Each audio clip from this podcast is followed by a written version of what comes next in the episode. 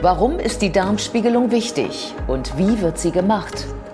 Guten Tag und herzlich willkommen zur Klinik-Sprechstunde, dem Asklepios Gesundheitspodcast mit Kirsten Kahler und Ärztinnen und Ärzten der Asklepios Kliniken. Herzlich willkommen zur Asklepios Gesundheitssendung. Die Darmspiegelung, die kennen Sie ja vielleicht aus der Darmkrebsvorsorge. Aber diese Methode wird auch angewendet, um andere Krankheiten zu finden. Sie ist im Laufe der Jahre immer einfacher geworden für die Patienten und man kann sie ja auch ambulant durchführen lassen, was den Vorteil hat, dass man am selben Tag dann abends schon wieder zu Hause ist. Sie wird dann zum Beispiel im Asklepios Gesundheitszentrum Mitte gemacht, das der Asklepios Klinik St. Georg angeschlossen ist. Und bei mir ist jetzt Dr. Sebastian Maasberg. Er ist leitender Oberarzt der Inneren Medizin und Gastroenterologie der Asklepios Klinik St. Georg. Und er ist einer der Ansprechpartner im Gesundheitszentrum für Sie. Schön, dass Sie da sind, Herr Dr. Maasberg. Ja, herzlichen Dank für die Einladung. Ähm, in welchen Fällen sollte man eine Darmspiegelung durchführen lassen? Also die Darmspiegelung ist eine Untersuchung, die man zum einen zur Vorsorge durchführen kann, das heißt zur Vorsorge äh, bezüglich eines Darmkrebses und darüber hinaus natürlich auch bei Beschwerden im äh, Darmtrakt, also Schmerzen, Durchfälle, Blutungen, die ähm, sich präsentieren. Das wären Indikationen, warum wir eine Darmspiegelung durchführen. Ja, die, wo dann wahrscheinlich schon der Hausarzt gesagt hat, oh, da sollten wir mal eine Darmspiegelung machen wahrscheinlich. Ne? Ja, meistens ist der Hausarzt derjenige, der das als erstes erkennt und auch schon die richtigen äh, Bahnen lenkt. Aber manch einer kommt auch so einfach zu uns, ähm, äh, findet sozusagen äh, selbst den Weg, weil er der, der Meinung ist, man müsste mal in diesem Bereich nachgucken. Ja, ähm, zum Thema Vorsorge. Wie sind da die Zyklen? Ich glaube, ab 50 für äh, Männer, ab 55 für Frauen. So ähnlich habe ich eine Erinnerung. Genau, das ist vollkommen richtig. Letztendlich die Vorsorge beginnt ab 50, was die Vorsorge Darmspiegelung angeht für Männer ähm, eben auch mit dem 50. Lebensjahr und für Frauen mit dem 55. Lebensjahr, weil einfach das Risiko ähm, der Entstehung des Darmkrebses bei Männern etwas höher ist als bei Frauen. Ähm, was man aber ab dem 50. Lebensjahr auch bei Frauen ähm, schon beginnen kann, ist eine Testung auf okkultes Blut, das heißt nicht sichtbares, nicht erkennbares Blut mit einem Stuhltest, wo man eine gewisse kleine Menge ähm, Stuhl auf ein ähm, äh, Teströhrchen gibt und dann eben ein Farbumschlag stattfindet, wenn dort Blut sich findet und man dann im Anschluss, um das weiter abzuklären, dann eben zur Darmspiegelung überweisen würde. Ja, soll man auch dringend machen, auf jeden Fall, sowas. Und ähm wie oft muss man dann wieder hin, wenn man so eine Darmspiegelung gemacht hat? Also ähm, die gesetzlichen Richtlinien sagen, dass wenn man eine Darmspiegelung gemacht hat und nichts gefunden hat, dann ist es nach zehn Jahren ähm, erneut möglich. Und es sind äh, zwei Darmspiegelungen, die dann einem zustehen. Mhm. Ähm, und wenn man aber etwas findet, das heißt Polypen oder ähnliche Dinge gefunden werden, dann richtet sich das nach, dem, äh, nach der Anzahl an Polypen und auch nach der geweblichen Untersuchung, ähm, was für Art von Polypen das sind, ob man das in kurzfristigen Intervallen, fünf Jahren oder sogar drei Jahren ähm, wiederholen sollte. Ja, und ich glaube, es hat auch ein bisschen was mit Familiengeschichte zu tun. Wenn es schon Darmkrebs gab, dann sagt man das unter Umständen ja wahrscheinlich auch. Oder? Ja, das kann auch damit dazu beitragen, dass man ähm, das ähm, kürzer fassen würde, das Intervall. Mhm. Ähm, und man sagt auch bei Patienten, die in der Familie einen Darmkrebs ähm, hatten, dass man ähm, so ungefähr zehn Jahre vor dem Erkrankungsalter ähm, des Angehörigen auch schon untersuchen ähm, sollte, weil ähm, da eben ein gewisses Risiko besteht. Also das ist dann nicht mehr nur noch eine reine Vorsorgeuntersuchung ähm, bei fehlender Familienrisikosituation. Ja, außer Darmkrebs was können Sie alles finden bei so einer Darmspiegelung? Wonach können Sie suchen, sagen wir mal so, erfolgreich suchen? Also wir können in der Regel ähm, eben die Vorstufen auch des Darmkrebses finden, die sogenannten Polypen. Da gibt es welche, die eben eher dazu neigen, ähm, über Jahre hinweg zu entarten, das heißt bösartig zu werden.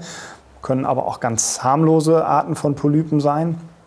Wir können jegliche Art von Entzündungen ähm, finden ähm, entzündliche äh, Erkrankungen des Darmes, wie man sie eben bei Morbus Crohn und Colitis ulcerosa vermutet, aber auch im Rahmen von infektiösen Darmerkrankungen. Das heißt, da ist einfach Entzündungsreaktion im Darm zu finden. Und darüber hinaus ähm, können wir auch auf mikroskopischer Ebene noch äh, entzündliche Darmerkrankungen finden. Ähm, auch Geschwüre im Darm kommen manchmal vor.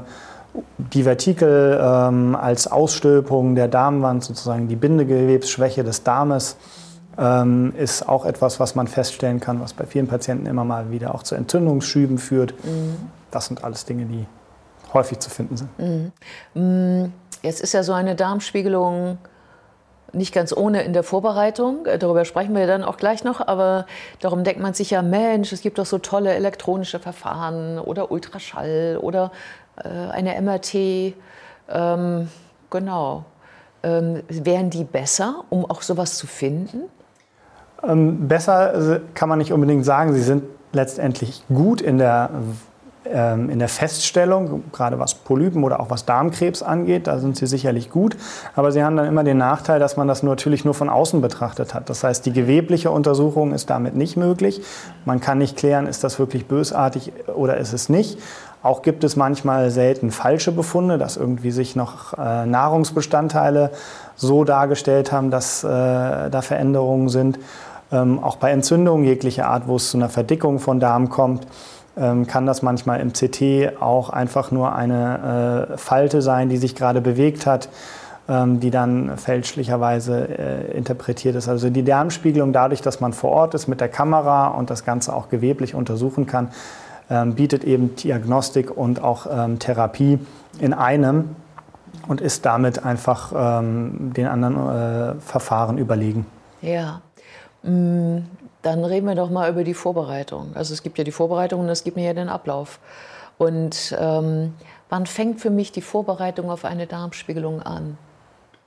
Im besten Fall schon ein paar Tage vor der Untersuchung, weil ähm, es äh, bestimmte Nahrungsbestandteile gibt, insbesondere Körner oder faserhaltige Speisen, das heißt ähm, Salate, die rohen Tomaten, Paprika, All diese ähm, Substanzen heißen ja nicht umsonst auch Ballaststoffe, weil sie einfach dazu führen, dass sie ähm, etwas ähm, schwerer vom Darm verdaut werden und dadurch auch länger brauchen, um wieder ähm, den Darm zu verlassen. Und das Gleiche haben wir eben, wenn man sich für die Darmspiegelung vorbereitet, was in der Regel am Vortag der Untersuchung ähm, erst beginnen muss. Dann sind Körner und faserhaltige äh, Speisen eben manchmal schwerer ähm, aus dem Darm vollständig zu entfernen. Und die machen es uns dann in der Beurteilung der Darmwand, wo am besten Fall der Darm komplett gereinigt ist, sodass wir wirklich einmal rundum alles ähm, äh, gut äh, ansehen können. Dann ähm, hilft es da einfach, wenn das alles weg ist und ja. weggespült wurde. Ah, das ist schon ein paar Tage vorher und dann am Tag vorher muss ja dann abgeführt werden. Genau, der Darm muss komplett sauber sein, sonst ähm, fehlt uns eben die vollständige Beurteilbarkeit ja. der Schleimhaut. Und gerade wenn wir eben auch über Polypendetektion ähm, äh, reden, dann sind das kleinste Veränderungen teilweise. Ein, zwei Millimeter können die schon klein sein. Die können wir mit dem Gerät gut sehen, mhm. weil die Vergrößerung äh, das zulässt. Aber wenn da drüber natürlich ein Salatblatt liegt, dann ist das schwieriger zu erkennen. Oder ein Korn. Oder ein Korn. Ja, so ein äh, Sonnenblumenkorn. Ähm, die, die Mittel, die man, also das Mittel bekomme ich ja bei Ihnen. Mhm. Ähm, und ich glaube, der Trost ist, dass es nicht mehr dieses furchtbare alte Glaubersalz ist, ne? oder? Das ist richtig. Man hat mittlerweile ähm, unterschiedliche Präparate, die teilweise versucht werden, ähm, geschmacklich zu verbessern. Orangengeschmack, ähm, zitronenhaltig. Ähm, aber es bleibt leider ein Abführmittel, wo immer auch der, der salzige Geschmack mit dabei ist. Mhm ähm, weil das Ganze einfach mit Elektrolyten ähm, etwas angereichert wird. Und ähm, es ist deswegen nicht geschmacksneutral und ähm, wirklich komplett angenehm, aber man kann das so versuchen, sich ein bisschen angenehmer zu gestalten. Das ist zumindest etwas, was ich gerne empfehle, ist, ähm, es in den Kühlschrank zu stellen, so wie man das äh, von der Cola kennt. Die wird ja, wenn sie draußen steht, auch eher immer süßer mhm. äh, und schmeckt deswegen nicht besser. Ähm, äh, bei den Abführmitteln ist das auch manchmal so, wenn sie kalt sind, dann ist der negative Geschmack etwas ähm, äh, dezenter.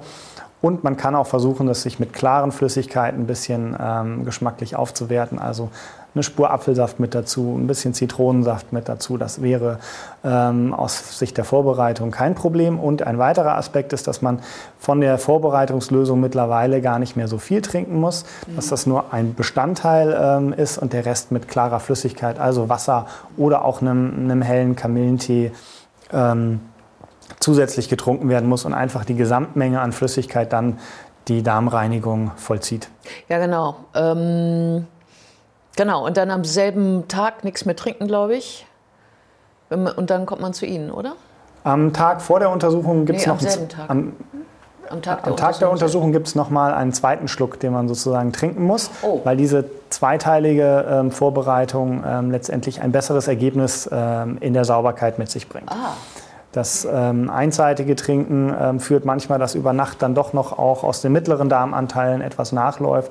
Und wenn man dann morgens nochmal trinkt, ist der Darm dann wirklich super vorbereitet. Okay, und dann ist man also bei Ihnen und dann geht es zur Darmspiegelung. Ähm, hm, ich kann mich in den Schlaf schicken lassen von Ihnen, aber ich muss nicht. Ich? Nein, das ist keine zwingende Voraussetzung. Ich ähm, biete das an. Ich empfehle es auch den Patienten, weil es einfach den Untersuchungsablauf angenehmer macht. Ähm, es gibt aber auch einige, die das schon ähm, gemacht haben ohne Schlafmittel und damit äh, Erfahrung haben und dann sozusagen auch ohne ähm, das äh, gut ähm, durchhalten können. Das Schlafmittel macht es aber einfacher, weil ähm, gerade das Vorspiegeln, wenn man das Gerät einführt und ähm, äh, bis in den rechten äh, Dickdarmanteil, also in den rechten Unterbauch, sich vorbewegt, dann ist das manchmal schmerzhaft, weil man einfach ähm, da an den Aufhängungen, wo der Darm festhängt im, im Bauch, ja. Ähm, etwas zieht und das löst Schmerzen auf. Der Darm selber ist gar nicht so schmerzhaft, aber es sind die, äh, äh das Gekröse, wo es aufhängt, das äh, macht einfach Schmerzen. Genau, und es geht ja immerhin bis zum Blinddarm. Genau. genau. Bis zum ähm, Blinddarm oder sogar in den äh, unteren Dünndarm. Okay. Ähm, dieses Endoskop stelle ich mir vor wie so ein Schlauch, vorne dran eine Kamera mit Licht. Genau.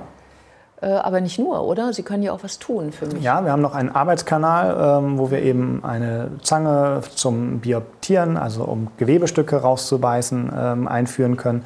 Oder aber auch Schlingen, ähm, die wir um Polypen zum Beispiel legen können, um diese dann rauszuschneiden und sozusagen an der oberflächlichen Schleimhautschicht abzutragen. Ja, äh, und dann eventuell auch die Blutung wieder zu verschließen. Wenn es zu einer so starken Blutung kommt, dass man äh, das Sorge hat, dass ähm, das nicht von alleine zum Stillstand kommt, dann kann man die auch wieder verschließen mit sogenannten Clips, dass man einfach an der Stelle ähm, das Gewebe zusammenklippt und miteinander verbindet, dass die Blutung dann aufhört. Aber der häufigere Fall ist, dass ähm, die Blutungen von alleine zum Stillstand kommen. Mhm. Und ähm, wie lange brauchen Sie dafür insgesamt? In der Regel mit allem drumherum dauert das so eine halbe Stunde. Und dann noch aufwachen oder nicht aufwachen und dann genau. nicht selber fahren nach Hause, richtig? Ja, wobei, Auf jeden Fall. Wenn, ich kein, wenn ich kein Schlafmittel hatte, kann ich dann fahren? Das ist der Vorteil, wenn man auf das Schlafmittel verzichtet, dann ist man äh, frei von beeinflussenden Medikamenten und darf sich auch wieder ans Steuer setzen. Ja. Ähm, wenn man aber das Schlafmittel bekommen hat, dann äh, ist man nicht äh, fahrtauglich, weil man einfach noch unter dem Einfluss des Medikamentes eben ähm, ist. Das ist nicht unbedingt immer spürbar. Der eine sagt schon, dass man sich noch so ein bisschen äh, wackelig auf den Beinen fühlt. Bei dem anderen ist das, äh, wenn er wach ist, komplett verschwunden. Aber dennoch rein rechtlich ähm, ist man für die äh, nächsten 24 Stunden nicht fahrtauglich. Ja, ähm, eins möchte ich noch ansprechen. Ähm, es geht ja bei Ihnen nicht um den klassischen niedergelassenen Arzt, sondern es ist ja äh, ein, ein medizinisches Versorgungszentrum, ein Gesundheitszentrum. Das heißt, was ist mein Vorteil? Unter dem Begriff des medizinischen Versorgungszentrums ist ja äh, eingeschlossen, dass man sozusagen verschiedene Fachrichtungen unter einem Dach verbindet. Ähm, das sozusagen nicht eine Anlaufstelle für den Hausarzt, für den Kardiologen, der fürs Herz zuständig ist, oder den Gastroenterologen, der für den Magen-Darm-Trakt zuständig ist, sondern dass alles unter einem Dach zusammengefasst ist. Und wir bieten ähm, äh, im MVZ Gesundheitszentrum in ähm, Mitte sozusagen momentan einen äh, Kardiologen an, der sich auch um das Herz kümmern würde. Wir haben noch einen Chirurgen, der kleinere Eingriffe auch am Enddarm, wie zum Beispiel Hämorrhoidenoperationen durchführt. Und das erleichtert natürlich die Zusammenarbeit ähm, und äh, dem Patienten erleichtert es, dass er sozusagen ähm, dann auch äh, einfach in die Hände von weiteren Kollegen äh, weitergereicht werden kann und da die Informationsübergabe auch ähm, erleichtert ist und sozusagen an einem Standpunkt mehrere Ansprechpartner für die Probleme hat, ähm, die ihm vielleicht ähm, ja, die ihn beschäftigen. Die, die ihn beschäftigen, ja. genau. Und dazu ähm, ist der nächste Punkt, wir sind eben ans Krankenhaus, ähm, Asklepios Klinikum St. Georg angeschlossen. Und das ermöglicht dann auch die Weiterbetreuung, falls größere Eingriffe notwendig sind, falls Spezialuntersuchungen notwendig sind, die nur im Krankenhaus angesiedelt sind, dann können wir eben da auch ähm, direkt die Anbindung äh, und Weiterbetreuung vermitteln und damit auch den Informationsfluss natürlich erleichtern, ähm, weil ähm, das alles äh, auf kürzerem Wege möglich ist als sonst ähm, zwischen unterschiedlichen Arztpraxen. Mhm. Vielen Dank für das interessante Gespräch. Danke Ihnen. Und wir sehen uns wieder auf www.astlepios.com, auf Facebook und auf YouTube oder im nächsten Podcast. Werden Sie gesund.